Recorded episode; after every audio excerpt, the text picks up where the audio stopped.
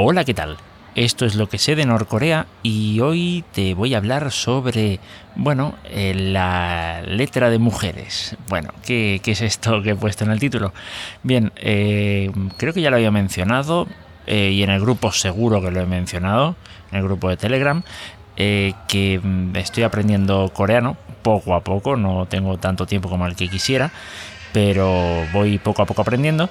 Y bueno, una de las cosas que me llamó la atención de las primeras eh, cosas que me puse a ver sobre, sobre digamos, el, tema del alfabeto, pues eh, fue el nombre que tiene. El alfabeto coreano, según parece ser, digamos, en Corea del Sur se le llama Hangul o Angul, o no sé cómo se pronuncia en español, vamos, yo lo que, en fin, ¿vale? Y eh, eso quiere decir gran escritura.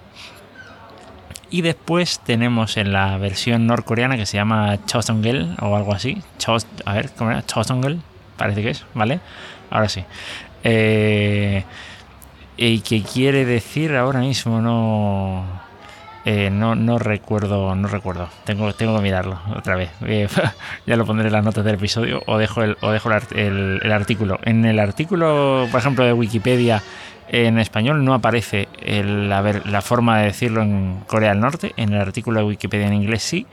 Eh, pero vamos, es eso. Bien, ¿qué es lo que, qué es lo que ocurre? bueno, ¿cómo surgió el alfabeto coreano? Eh, surgió en, parece ser en 1443, con el rey eh, Sejong, el Grande.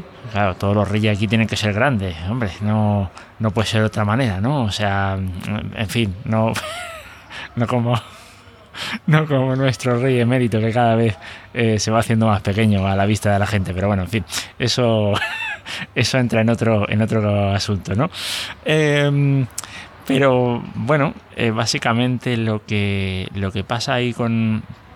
Lo que pasaba en esa época parece ser que era que, el, que la única forma de escribir el coreano era utilizando eh, caracteres chinos, que son ideogramas. Eh, yo no estoy muy puesto con el chino, ni mucho menos. Muy, tampoco, tampoco es que me llame la atención mucho empezar a ponerme ahora pero mm, parece ser que tenían problemas, eh, digamos, la gente común y corriente, la gente que no era académica y que parece que no estaba familiarizada eh, con, el, con el chino, eh, para escribir en coreano. Entonces este rey pues pensó en crear un nuevo sistema de escritura para facilitarle a toda su población el que pudiese escribir. ¿De acuerdo? Em, y este es el sistema que, que, que digamos, el Angul, o Chosongul, ¿vale? Eh, que ya digo que Chosongul no recuerdo qué tal. Lo de Kul parece que quiere decir escritura, ¿vale? Y lo de eh, Hangul, parece que Han es gran o algo así, no tengo ni idea, pero me, da esa sensación, yo solamente medio descomponiendo, medio deduciendo palabras, eh, pero parece que anteriormente se llamaba Uncle, que parece que quiere decir eh, letra de mujeres, ¿vale? También tenía otros nombres como escritura de niños y tal. ¿Por qué se le decidió llamar así? Bueno, pues por, eh, quiero suponer eh, que es porque, claro, supongo que al igual que en el resto del mundo, pues el acceso a la alfabetización eh, de hombres y mujeres, pero más sobre todo de, mujeres que de hombres, pues era bastante, bastante más difícil. Y entonces, pues eh, digamos que era una forma simplificada de poder hacer este tipo de, de, poder escribir, de poder expresar eh, cosas. Eh, sí, bastante más fácil que aprenderse 40 caracteres, que creo que son los que los que hay en el alfabeto coreano contra los mil y pico ideogramas chinos. Sí, la verdad es que sí, se simplifica bastante la cosa. Eh, entonces, pues, eh, pues eso, eh, se empezó a. Se, le llamó así por eso. por eso, de, ahí, de, ahí, viene lo del título del episodio. me, a ver, me llamó la atención entre comillas, ¿de acuerdo? me suena haber escuchado, por ejemplo, de gente del mundo del mundo árabe, pues que el árabe clásico, pues eh, solo se usa, bueno, una vez que has pasado por, eh, por el colegio o el instituto y, ya está, no, no lo aprendes de forma materna y que tú utilizas el árabe, no sé, o la variante que se hable en cada región, por lo que me estuvieron contando en su momento, pues la hablas a los niños, es un idioma pensado para niños. Entonces, pues... Em, pues más o menos me parece que es, la, misma idea, es decir, algo, algo sencillo y tal. Eh, ¿qué, cosas curiosas tiene el alfabeto, el alfabeto coreano? Em, a ver, hay quien dice, y yo diría que sí, ¿vale? Y, están casi seguros de que em, se podría decir que a lo mejor es un alfabeto bastante científico. Ah, dicen que es el más científico del, del, mundo, no tengo ni idea, yo me vengo incorporando ahora, pero lo interesante que tiene es que de, sobre todo las consonantes reproducen la, o más o menos simbolizan las posiciones, la, la ¿cómo digo? la postura de digamos de los órganos en, en la boca, etcétera, pues a la hora de pronunciar. Es decir, por ejemplo, lo que, lo que parece ser el fonema N de, de Navidad, a ver si la celebramos, de paso sea decirlo, que, ¿no?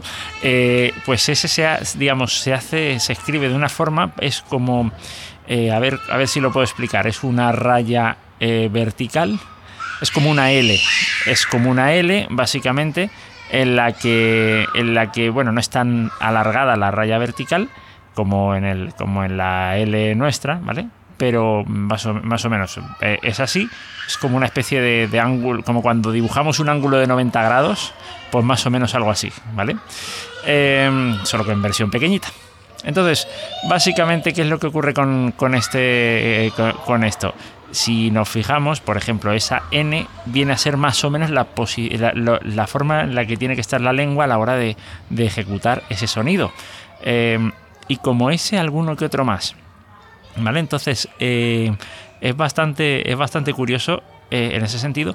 También eso facilita mucho más el aprendizaje. A ver, no hace milagros porque no todas son tan, tan, tan evidentes, pero digamos, es fácil recordar cuál es la N solo recordando que, bueno, que utilizas la, que, pones la punta de la lengua en la, digamos, en la parte, no sé, delantera del, paladar, eh, justo encima de los dientes Sí, más o menos yo la pongo ahí, quizá un poquito más atrás, pero vamos, que es, que es bastante, en ese sentido, pues eh, eh, favorece mucho el, aprendizaje. Y, bueno, pues así, eh, digamos, esa, esa, es la parte así interesante del, del alfabeto, del alfabeto coreano. yo sigo aprendiendo a usarlo. ya de momento en el teléfono móvil tengo un teclado adicional, digamos, un teclado virtual adicional en, coreano, pues para ir un poquito practicando. Y, bueno, también me he encontrado un, un vídeo o una serie de vídeos bastante interesantes sobre cómo aprender, eh, digamos, sobre el aprendizaje del alfabeto. Hasta ahora he estado utilizando, cuando he podido, eh, Duolingo, que seguramente los que estáis eh, aprendiendo, que aprendéis idiomas o habéis estado intentando alguna vez, lo, lo habéis utilizado pero la verdad es que los sonidos de Duolingo pues son bastante más robóticos, no sé, no, no me acaba de... Eh, no tiene punto de comparación, aquí es una persona real, un ser humano que, te va pronunciando las cosas y te va explicando. Y la verdad es que lo explica muy bien. Voy a dejar eh, tanto de los artículos en Wikipedia como de este, esta serie de vídeos, voy a dejarlo todo en las, en las notas del episodio porque pienso que es bastante interesante, sobre todo si hay alguien por ahí que quiere que quiere ponerse ahí con el coreano. Y nada más, no quiero no quiero liar mucho la cosa, solo decir un dato más y, cada vez me lo creo. Es decir, cuando te dicen que en Corea, a lo mejor incluso en Corea del Norte, la, alfabetiza, la, tasa de, alfabetización es eh, prácticamente el 100%, mm, visto lo visto, es más creíble y más teniendo en cuenta que, bueno, en televisión también se, ayuda bastante, bueno, pero también falta ver quién tiene, quién tiene televisión y quién no, que eso ya es otra historia. No quiero, no quiero alargar mucho el episodio, pero vamos, lo dejo esto por aquí y, y nada, pues nos encontramos en el próximo episodio. Hasta luego.